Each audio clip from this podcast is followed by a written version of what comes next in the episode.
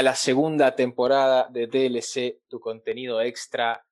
Este es el episodio número 11 de toda nuestra historia. Yo soy Juan. Y yo soy Santi. Y estamos aquí para una entrevista, un encuentro muy, muy interesante para todos aquellos amantes del gaming y sobre todo para todos aquellos amantes del gaming como expresión de arte. Ya se la estamos presentando. Dale. Estamos con María Luján Oulton, que es magíster en creación y comunicación cultural, curadora especializada en videojuegos, directora de Game On, El Arte en Juego, eh, de Arte, Videojuegos y Sociedad, directora de, Gaia, que es, la, una, es, convocatoria de actividades este, que tiene como bajada Game Arts International Assembly. Em, tiene una charla muy muy buena que si no la vieron después, después les compartimos el link eh, en la TEDx Río de la Plata hace varios años, pero muy muy muy interesante, cofundadora de Encuentro Latinoamericano de Videojuegos e integrante de Women in Games, entre muchísimas, muchísimas otras cosas. Maya Luján, te agradecemos muchísimo por estar con nosotros. ¿Cómo te va? Muchas gracias por la invitación, encantada de sumarme. Em, hay un montón de cosas para charlar con vos. Eh, nosotros siempre hablamos mucho de lo que es eh, los componentes artísticos y de la creación en los videojuegos. Em, y, quizás estaría bueno que, vos le cuentes a, la gente que, escuche este episodio em, ¿cómo, ¿cómo, vos considerás eh, este rol que tenés de, como curadora especializada en videojuegos, por ejemplo. Está buena la pregunta porque ha ido evolucionando eh, con, la exhibición. Siempre digo que Game On nació en el 2009 ahí fue la primera edición en marzo del 2009, cuando estaba esta discusión eh, como en auge, si lo podemos considerar o no, y evolucionó la exhibición al mismo tiempo que, que evolucionó la discusión y que evolucionaron los videojuegos en sí mismos, con lo cual es, es todo un proceso que se ha ido dando en forma casi natural y, y es muy distinto a lo que fue en un comienzo a lo que fue ahora.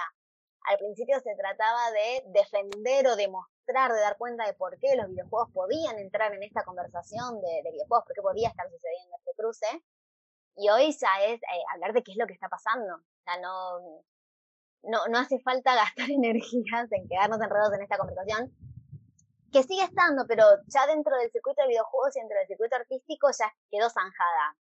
Entonces se, este, se va avanzando y se va profundizando, se van abriendo otras ramas. Y, y, bueno, esto es interesante porque eh, cuando en la charla, a mí una de las cosas que más me interesó de la, de la charla tuya fue en 2016, si no me equivoco. 2012. 2012, entonces el video es del 2016, el que vi yo. Pasaron, pasaron casi nueve años. Eh, es un montón de tiempo. En la industria, la industria del videojuego ha crecido y, se ha, mutado un montón.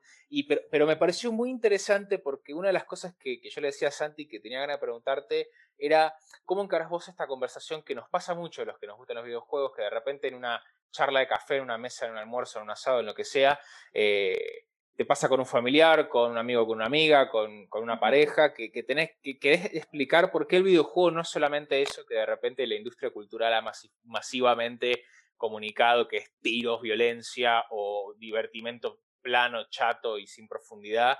Y vos en esa charla eh, das ejemplos de, de producciones artísticas conocidas como de manera masiva y, decís, no, esto nadie dudaría que será arte y, y, mostrás, o esto sí, pero si te digo que es Andy Warhol, lo pensás dos veces.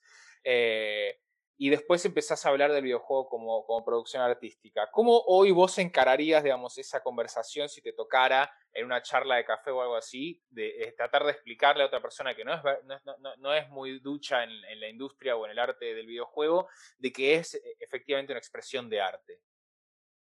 Lo que, siempre digo es que hay dos formas, como dos grandes caminos de, ingresar en, esta área y de abordarlo, ¿no? Quizás el más fácil y el más popular sea comprarlo con la industria del cine.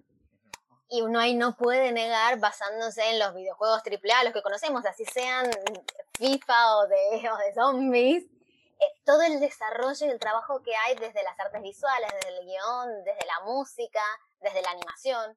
Entonces, desde ese lugar es innegable que ha habido una evolución en, en eso, en la creatividad y en, en, el trabajo artístico.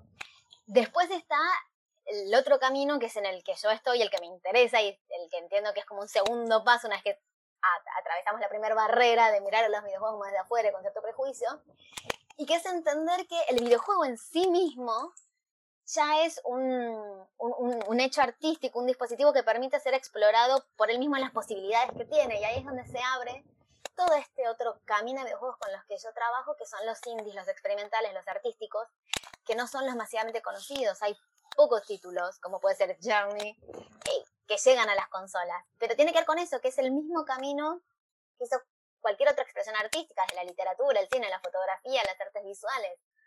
Y cuando ya eh, pasaron de explorar y de buscar el, naturalismo, digamos, eh, esta cuestión desde lo visual, y empezar a pensarse a sí mismos, bueno, ¿qué otras cosas puede ser el videojuego? ¿Hasta dónde es videojuego y dónde empieza a ser otra cosa? ¿Qué otras historias tiene para contar? Entonces ahí empiezo a contar de casos indies no tan conocidos y, y se quedan escuchando y se enganchan. Y está genial porque se trata de eso, ¿no? De, salir de las zonas de, confort, de las historias que uno conoce y de empezar a ver esas otras cosas que están pasando y darnos cuenta que hay juegos para todos, que hay, hay opciones para todos. Sí, sí, sí, totalmente. Bueno, de hecho, esa es una de las cosas también que, que queríamos conversar, conversar con vos, porque justamente, digamos, no solo para nuestra audiencia, sino también como para nosotros, que lo miramos desde un punto de vista un poco más más profundo. El hecho de, no sé, Journey, si bien es, es, un indie, pero bueno, es, bastante conocido ya hoy en día, digo, en las consolas. Ah, ya el hecho de que llegue a consolas ya lo hace como, le da un público mucho más grande, ¿no? Eh, y vos también mencionabas otros AAA que tienen, bueno, qué sé yo, no sé. Mencionabas Assassin's Creed, pero podemos... Bioshock, eh, Bioshock, de las tofás, que bueno, ya hay, eh, digamos, son grandísimas maquinarias que tienen hasta viste, narradores o, compositores, bueno, Santolaya, por ejemplo, de las tofas. Pero sí es más interesante lo más, lo, más chiquito, digamos, o lo más experimental. Entonces ahí quería preguntarte un poco, como para que des un poco de, quizás un, pantallazo de cuáles son estas otras ramas, ¿no? Más experimentales. Vos en algún momento hablabas quizás de lo que tiene que ver con los news games o lo que tiene que ver con serious games, que tiene que ver más con lo, más con lo político, ¿no? Y, tratar de hacer un, vistazo sobre eso eh, o también otra cosa que a mí me llamó muchísimo la atención y que desconocía completamente es esto que tiene que ver con los paint games, que es más como experimental. Así que nada, quería preguntarte un poco por eso, si puedes dar un pantallazo cortito, digamos, de, lo que sale un poco de, lo que es la industria cultural gigante, ¿no? De los AAA y, y los indie muy conocidos. Sí, en general porque empiezan a aparecer un montón de categorías y uno dice hasta cuándo es necesario categorizar. Pero sí, están esto, como decía, los news games o serious games, que trabajan sobre eh, ya sea temáticas sociales, sucesos noticiosos, entonces se levantan rápidamente y son una mirada crítica o buscan concientizar sobre eh, cuestiones generales de impacto social o político, o mismos juegos de, activismo, y entonces es aprovechar esa posibilidad de empatía y de, de, protagonismo, interacción que te brinda el videojuego para ponerte en otra posición.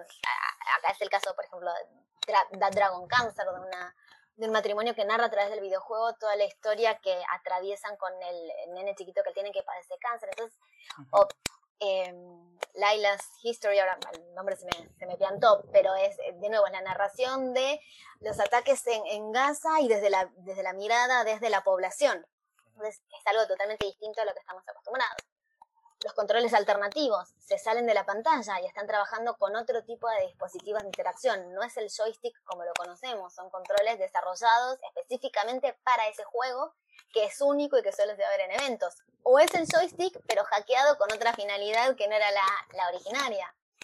Eh, las historias en Twine o un montón de, de juegos que trabajan sobre distintas formas de narrativa, de ir creando justamente esas historias y de transmitirlas, que trabajan con otros personajes, que trabajan con otros contenidos. Ahí tenés un montón de juegos de autor, de juegos de, más biográficos, si se quiere. O inclusive también desde los tratamientos visuales más experimentales y que se alejan de una estética más tradicional. Entonces empiezan a aparecer todos estos caminos y, hay un montón de comunidad atrás de cada uno. Sí, y vos em, ahí particularmente, particularmente lo que, lo que más te, lo que más se podría vincular, dirías vos, hacia, hacia el arte tradicional, ¿no? Porque, por ejemplo, hay algunos, hablo particularmente quizás de lo que es lo disruptivo o de, o de como esta mirada más empática, quizás hasta un poco crítica, ¿no? De lo que está pasando, que es algo que claramente al arte siempre como lo, lo convocó, de alguna manera lo movilizó. Entonces me parece que quizás va, va por ahí, ¿no? O sea, estos casos capaz no tan conocidos y quizás hasta por eso, como que van por un circuito completamente que son, diferente. Que son más conceptuales, si se quiere. Pero también ahí tenés la discusión de, de qué es arte y que muchas veces está esta mirada de, bueno, para que sea arte tiene que ser conceptual, tiene que ser profundo, por así decirlo, o crítico. Y no necesariamente, también es arte esa obra que nos provoca placer estético y visual, y lo mismo puede pasar en los videojuegos. Digo, para que sean arte no es necesario que sean crípticos. Eh, es, simplemente estar, para mí es buscar generar un efecto de movilización en el otro y que se corra de un camino tradicional y, que ya está demasiado, demasiado probado. Entonces, desde ahí, desde lo experimental y desde conmover, es donde pasa lo, artístico desde mi punto de vista.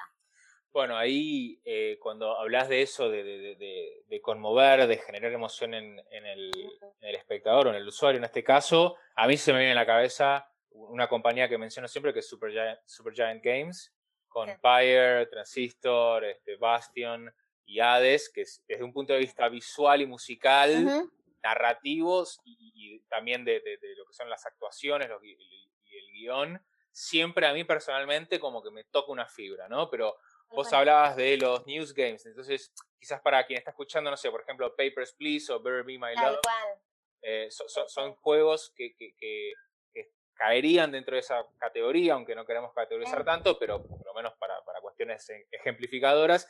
Y después te quería comentar el tema de los Walking Simulators, que es un tema ah, que hemos hablado en el, en el, episodio, en un par de episodios atrás. Eh, los Walking Simulators como expresión narrativa, artística y, en general emotiva de los creadores, ¿no? ¿Qué, lugar ocupan en tu espectro?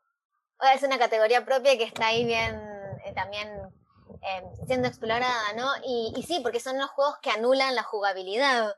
Mm. Y que hay mucho también de eso en lo artístico. A, mí me gustan mucho, son, de nuevo, eso sí que es pura sensorialidad y exploración. Eh, y están ahí totalmente, están en la categoría de artístico y experimental.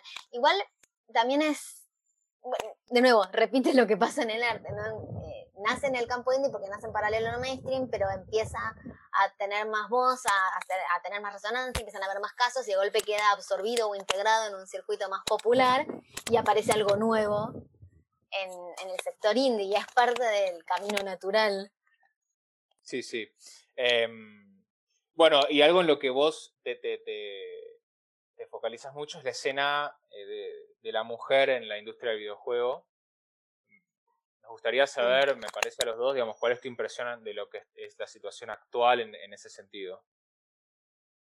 Bien, bueno, estamos justamente en un momento crítico con, con el asesinato ahora de, de, la jugadora de esports en Brasil a manos del, de otro jugador, ¿no? Que justamente desde Woman in Games sacamos un, un comunicado para llamar la atención sobre estos sucesos que lamentablemente siguen pasando. Digo, eh, Woman in Games nace como un, como un hecho espontáneo y natural de, congregarnos todas las que estábamos eh, solas dando vueltas en la industria de distintos lugares.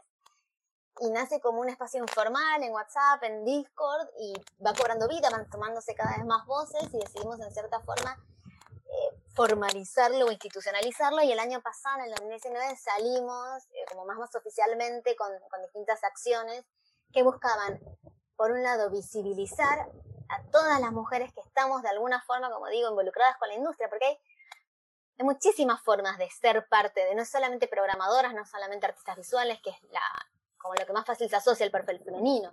Hay cantidad de localizadoras, hay abogadas, eh, chicas que están en sonido, en, música, en, bueno, en guionado, este, cosas más extrañas como yo con curaduría o con producción, desde la docencia. Entonces, por un lado es visibilizar todos estos caminos y abrir las puertas para quienes están con ganas de entrar y, todavía se necesitan esos espacios seguros y más, más íntimos y de contacto y de generar redes entre nosotras, con el objetivo de que en un mediano plazo no sea necesario tener un Woman in Game, sino que, que ya con que exista ADVA o Fundab, que existan agrupaciones generales, ya esté, ya podamos estar todos en una, en una conversación en el mismo espacio. Sin embargo, sigue siendo difícil y sigue habiendo hechos de violencia, de, discriminación, sigue habiendo intolerancia y tenemos que seguir eh, luchando por un espacio dentro de la comunidad. cada vez menos y, más marcado en, en determinados ámbitos, pero todavía es necesario contar con estos espacios. De hecho, Women in Games es una asociación que tiene presencia alrededor del mundo. No es algo único nuestro.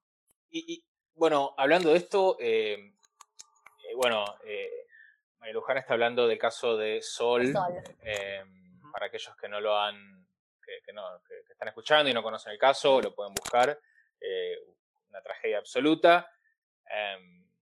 una de las de las ideas que, me, salta a la cabeza cuando hablas de, cuando te escucho hablar de este tema es lo que ocurrió con The Last of Us Parte 2 y sus personajes, eh, la, si se quiere, la, atención de género que tuvo ese juego. me, me, gustaría saber tu opinión en relación a lo que se dio en la comunidad alrededor de los personajes, su género, su deber ser o no deber ser, eh, eh, y lo que cómo, cómo, en las redes sociales explotó eso, ¿no? Sí, bueno, también pasa que siempre lo que más se escucha es, es lo malo, ¿no? Porque como les decía, hay muchas cosas que han, que han ido avanzando dentro de la comunidad y a nivel general. De hecho, cada vez hay más mujeres jóvenes que están, están ingresando en la industria y que no tienen los mismos prejuicios o, preocupaciones que tenemos quienes veníamos desde antes. Yo particularmente tengo, he tenido un camino sin mayores obstáculos, quizás porque vengo desde otro lugar también. Pero, pero sí que han aparecido estas reacciones que están como muy arraigadas, sobre todo en lo que es la comunidad gamer más, eh, más estereotipada, ¿no? Por eso están marcados más en la comunidad de los esports o de ciertos tipos de juegos AAA, de comunidades más cerradas, de los juegos online, también multiplayer. Y, y, y hay todavía que seguir batallando eso, que no es excluyente de la industria de videojuegos, tiene que ver con una cuestión de la sociedad, de evolución madurativa, por eso también se habla de esta ola feminista que está viniendo con suerte y que se está expandiendo y, que tiene que ver con, con abrir un poco las, las, cabezas o las discusiones o con avanzar, ¿no? Porque lo que queremos es eso. que, dejen de pasar estas cosas. Sí, totalmente. Bueno, y esto es más, un comentario, pero digo, no solamente, bueno, de Last of Us, si, uno va y ve eh, una de las, de las primeras eh, entrevistas, no entrevistas, pero conferencias que dio Neil Druckmann, creo que allá por 2013, en, en, en, un evento, digamos, de desarrolladores, que él cuenta un poco de dónde surgió la concepción del personaje de él y demás. Pero ya ahí se notaba como una idea de poner a la mujer, no a la mujer eh, digamos, trabajadora de la industria del gaming, sino la, la mujer, la mirada de, la mujer como personaje adentro de la historia, ¿no? Claro. Y, de nuevo, acá tenés un caso, perdón que te interrumpa, no, no, de, de cómo la industria mainstream toma de lo que está pasando en paralelo, porque... Exacto. Eh, toda esta cuestión de trabajar con otros personajes, con otro tipo de protagonistas y de historias y de, roles y de, de romper estereotipos, Arranca primero en la comunidad indie experimental, arranca con, con videojuegos chiquititos, eh, arranca en espacios de, minorías y, y, es una conversación que va cobrando peso y entonces, bueno, se ve que es necesaria de, de adoptar y desde las grandes eh, compañías, yo aplaudo y celebro que esto suceda. No creo que sea 100% en, en un espíritu natural, bondadoso y, demás, pero está bueno, digo, ante la necesidad surge. Entonces empiezan a cambiar las historias. El tema es que del otro lado todavía queda comunidad que no le cierra mucho que esto suceda.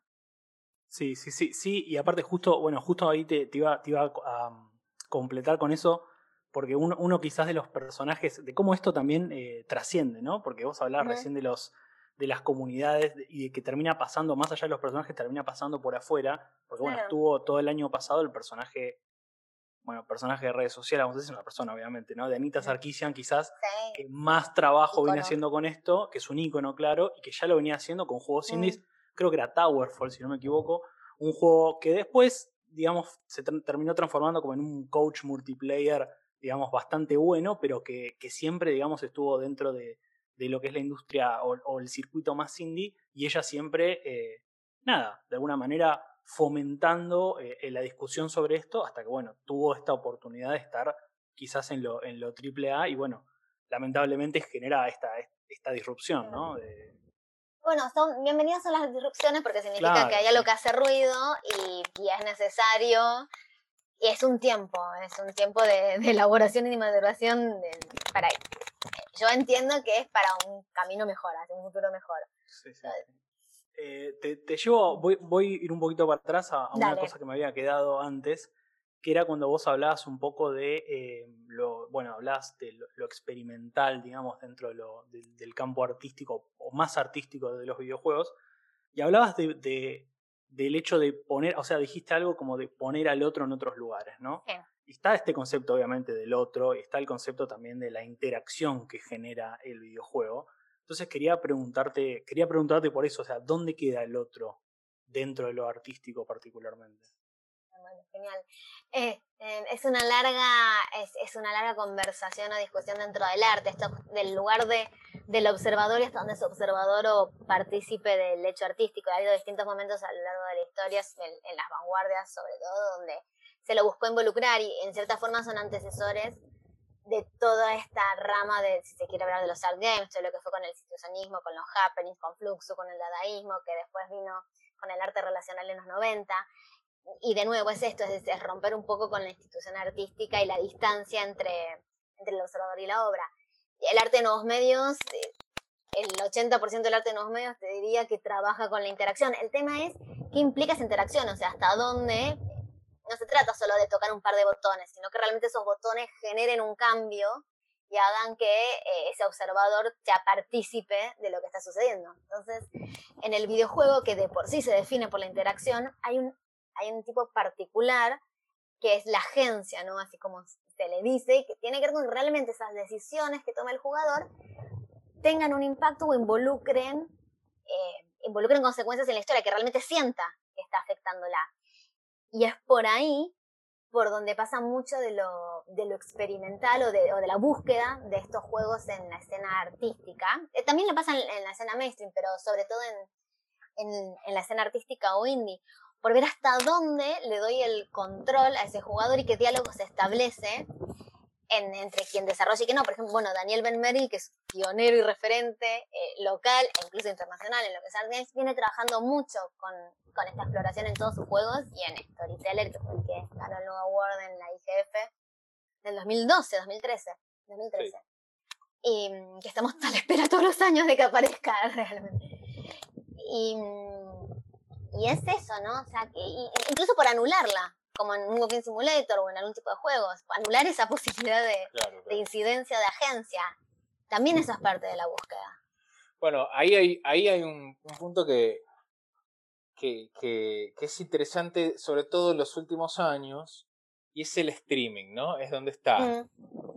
el jugador, el medio, es decir, audiovisual, que es o sea, hay dos medios audiovisuales. Está la interacción que genera el jugador que está siendo filmado con el juego que tiene en la casa y la persona, el espectador del espectador.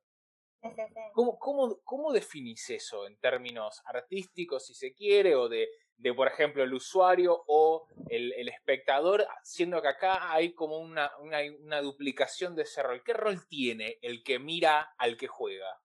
Es fascinante, ese es un próximo tema, amigo, de investigación que tengo ahí pendiente. Porque algo que tienen los videojuegos, que también es único de ellos, es, esto que existe, más allá del streaming, eh, genera un espectáculo, o sea, son como un, doble suceso artístico. Para quien lo juega es ese juego, pero después tenés todo un núcleo de gente que está alrededor viendo eso como una performance y, siendo parte, porque vos ves la, la emoción de, de vivar, premiar, eh, aplaudir o uh, apuchar al que está jugando, ¿no? Y que no pasa, o sea, si vas al cine está bien, llorarás o comentarás con el al lado, pero eh, no es tan compartido como es en, en, ver a uno que juega.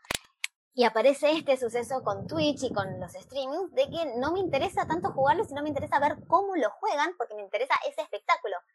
Eso se resignificó o cobró un nuevo valor ahora con la pandemia, eh, un montón, y también fue un desafío eh, para mí, para todos los que estamos como curadores, porque nosotros trabajamos en una recontextualización de sacar un, juego, algo que es pensado para ser vivido en la intimidad de la casa, lo suman un grupo de amigos con una pantalla, y lo metemos en otro espacio físico con toda otra connotación. Y ahora de golpe, muchos de estos eventos los tuvimos que llevar de vuelta a la pantalla, pero como mediados dos veces, o sea, le sacamos de la pantalla, lo pasamos por el museo, lo volvimos a meter con otra historia, de otra forma, ¿y qué es lo que está pasando ahí? ¿Cuál es el mejor modo? ¿Es eso válido?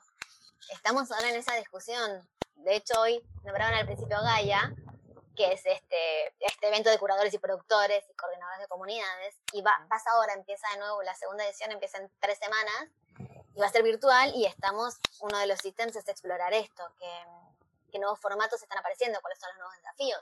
Cuando volvamos a la presencialidad, ¿vamos a poder interactuar y tocar tanto todo como demandan los videojuegos? Correcto. Y, también preguntarte por eso, ¿no? Digamos, eh, eh, para mí es una noticia esto, que Gaia eh, se va a hacer este año de manera virtual. ¿Nos querés contar un poquito cómo va a ser, la fecha, etcétera? Sí, eh, van a ser nueve, nueve sesiones semanales, empiezan en la semana del 15 de marzo, estamos cerrando todo ahora, terminan a mitad de mayo. Y son todas sesiones con distintos tópicos y, y con sesiones de, de, múltiples speakers, digamos. No queremos tener una conferencia de 45 minutos en Zoom cuando estamos saturados de eso. Estamos buscando actividades que sean cortas e interactivas con la audiencia. Ya voy a estar compartiendo y se enterarán ustedes la convocatoria es un evento bastante de nicho porque, digamos, está destinado a todos los que trabajan o se desenvuelven en la producción cultural, en la organización de eventos o gestión de comunidades, eh, pero, pero hay actividades que pueden resonar y que puedan interesarles y van a ser gratuitas con inscripción. Que en breve genial, se viene. Genial, genial que, hayan encontrado la vuelta, ¿no? Para, para poder hacerlo eh, pese a todo. Em, también, perdón, también para sumar, ya que estamos así pasando también anuncios, el, también vas a estar dando un seminario en la UMSA, ¿verdad? Sí, sí, se viene el seminario en la UMSA con Laura Palavecino, hacemos la dupla, lo creamos las dos, de Art Games y de juegos experimentales.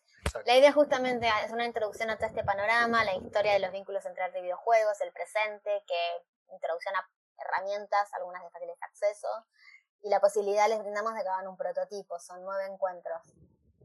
Eh, para, para los que no sepan, la, la, UMSA, bueno, decimos la UMSA, dijimos así la sigla acá nomás, porque nosotros la conocemos, pero bueno, la Universidad del Museo Social Argentino. Después vamos a estar dejando en la descripción y todos los, los enlaces por si se quieren, se quieren sumar. Entiendo que va a ser virtual, así que nada, no está acotado al público argentino nada más, ¿no? Tal cual. No, sí, de hecho la, es la segunda edición. El año pasado tuvimos gente de México, de Chile, eh, eh, ahora no recuerdo, bueno, del interior, no, estuvo muy bueno.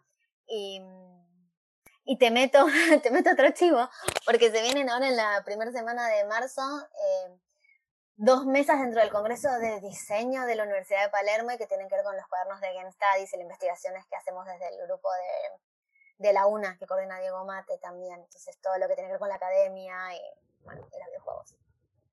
Em, y bueno, vamos llegando al final. Preguntarte, no sé si estás teniendo tiempo de jugar en este, en este, en este último tiempo. ¿Qué fue lo último que jugaste?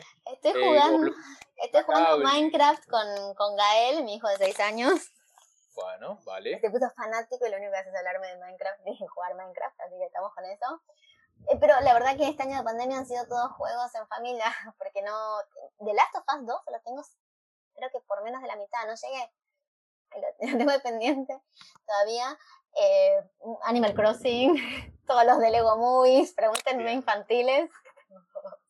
Sí, no, pero hitazo, bueno, Animal Crossing ha sido un ah, hitazo este año, The Last of Us Part, bueno, bueno, eso es lo que, lo que tiene tu, tu, ¿no? Como tu perfil, como que vos no, no, no, no, no es que si me gusta esto y esto no, vos vas, vos como que en términos de, como es, como es expresión de arte y vos eh, sos curadora, es como que tenés esta, esta responsabilidad de, bueno, tengo que jugar todo. Sí. Sí, igual en eso me reconozco más de lo.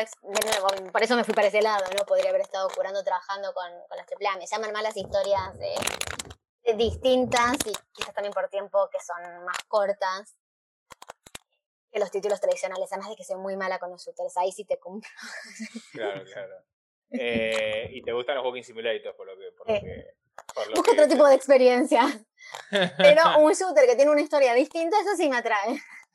Bueno, sí, sí, hay, hay, hay un montón, por suerte. Sí. en la cabeza Spec Ops The Line. Oh, sí. Sí, sí, sí. Este, y bueno, y mismo de la. This War of Mine. This War of Mine, claro, sí, sí, sí. Independientes, los juegos independientes, y en, en, ese sentido estoy completamente de tu lado, ofrecen siempre. Eh, una experiencia audiovisual y sensorial completamente distinta y, son, y hay más oportunidades de encontrarse con algo que te haga sentir una emoción y te toque una fibra y te haga pensar. Eh, que bueno, que, que, lo mainstream, pero eso en todas las disciplinas del mundo. Sí, sí igual de nuevo, hay mainstreams. Uncharted me encanta, con la saga o varios, yo que he jugado varios, pero sí. Yo creo que es una doble cuestión de, tiempo y de interés. Em, pero bueno, bueno, la verdad, María Luján, te agradecemos muchísimo por este tiempo, por haber estado con nosotros aquí. La verdad que, que, bueno, eh, tu, perfil y tu experiencia, tu trayectoria y, tu especialidad eh, es, es, muy, muy, muy enriquecedora para, para, todos aquellos que nos gusta el gaming como, como medio de comunicación, de entretenimiento y de arte. Así que nada, seguí haciendo lo que estás haciendo y, y que la estás rompiendo y muchísima suerte con, con, todos tus proyectos y, sobre todo con, con, Gaia, ¿no? Gracias, muchas gracias por la invitación. Yo me cuelgo con estas charlas. No, no, está muy bien. Em, bueno, hasta aquí entonces ha sido el episodio número uno de la segunda temporada, o el 11 de DLC. Eh, le agradecemos a María Luján último Vamos a estar linkeando todo lo necesario en la descripción para que no se pierdan de ninguna de las referencias que hicimos durante esta conversación. Eh, Santi, nos vemos la próxima. Nos vemos la próxima. Muchas gracias.